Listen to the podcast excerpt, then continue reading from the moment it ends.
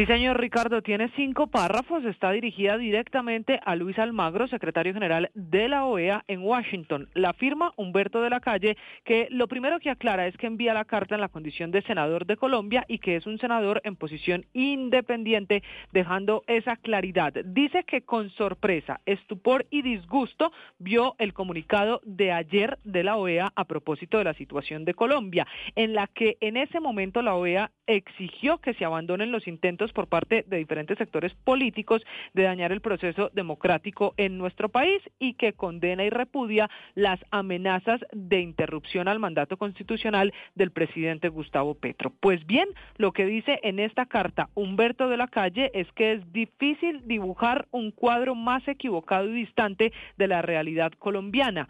Dice además que no se confrontaron o se buscaron otras tesis de lo que está pasando en nuestro país y en el cuarto párrafo le quiero leer textualmente comillas.